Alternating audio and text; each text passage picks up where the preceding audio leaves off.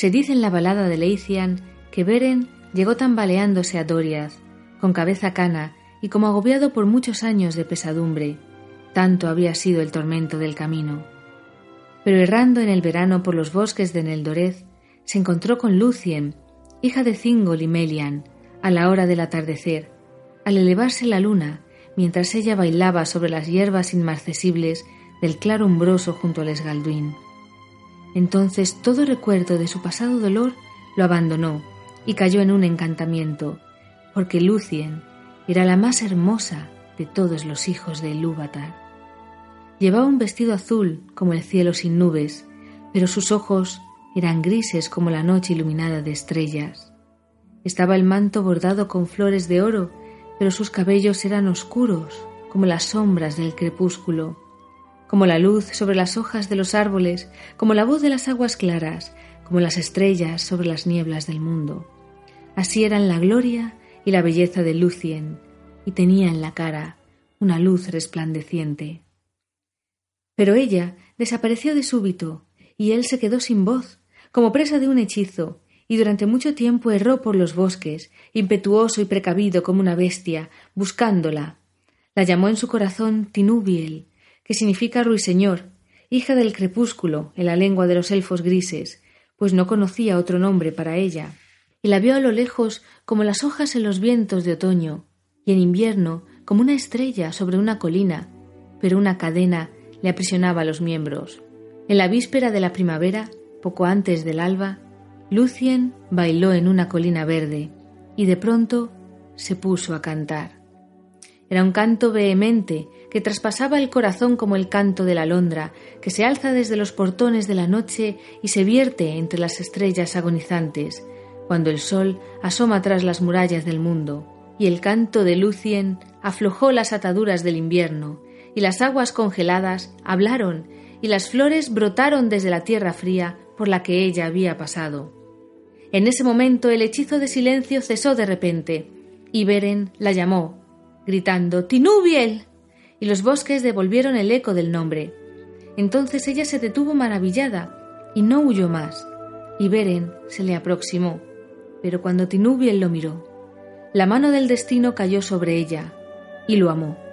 No obstante, se deslizó de entre los brazos de Beren y desapareció en el momento en que rompía el día.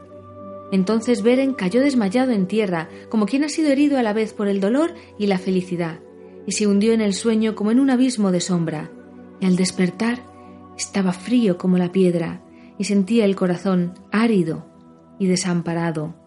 Y con la mente errante andaba a tientas, como quien ha sido atacado de súbita ceguera, y trata de atrapar con las manos la luz desvanecida. Y así empezó a pagar el precio de la angustia, por el destino que le había sido impuesto. Y en ese destino estaba atrapada Lucien, y siendo inmortal, compartió la mortalidad de Beren, y siendo libre, se ató con las cadenas de Beren, y ninguna Eldalie había conocido una angustia mayor. Sin que Beren lo esperara, ella regresó al sitio donde él estaba sentado en la oscuridad, y hace ya mucho en el reino escondido puso su mano en la de él, en adelante vino a verlo con frecuencia y se paseaban secretamente por los bosques desde la primavera hasta el verano, y ningún otro de los hijos de Ilúvatar tuvo alegría tan grande, aunque el tiempo fue breve.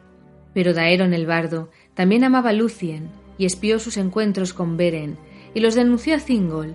Entonces el rey se llenó de enojo, porque amaba a Lucien más que a ninguna otra cosa, poniéndola por encima de todos los príncipes de los elfos, mientras que a los hombres mortales ni siquiera los tomaba como sirvientes.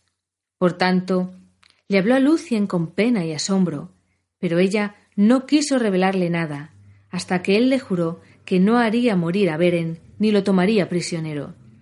Pero envió a unos sirvientes a que se apoderaran de él y lo condujeran a Menegroth como a un malhechor. Y Lucien se anticipó, y llevó ella misma a Beren ante el trono de Thingol, como si fuera un huésped honorable. Entonces Thingol miró a Beren con desprecio y enfado, pero Melian guardaba silencio. ¿Quién eres? Preguntó el rey, que llegas aquí como un ladrón y te aproximas a mi trono sin ser invitado. Pero Beren, atemorizado porque el esplendor de Menegroth y la majestad de Thingol eran muy grandes, nada respondió. Por tanto, Lucien habló y dijo: Él es Beren, hijo de Barahir, señor de los hombres, poderoso enemigo de Morgoth. La historia de sus hazañas se canta aún entre los elfos. Que sea Beren quien hable, exclamó Thingol.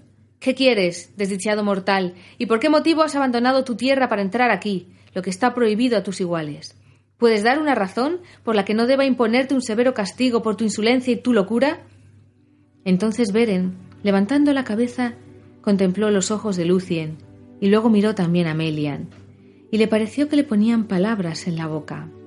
Perdió el miedo y recuperó el orgullo de la más antigua casa de los hombres, y dijo Mi destino, oh rey, me condujo aquí, a través de peligros que aún pocos de entre los elfos se atreverían a afrontar.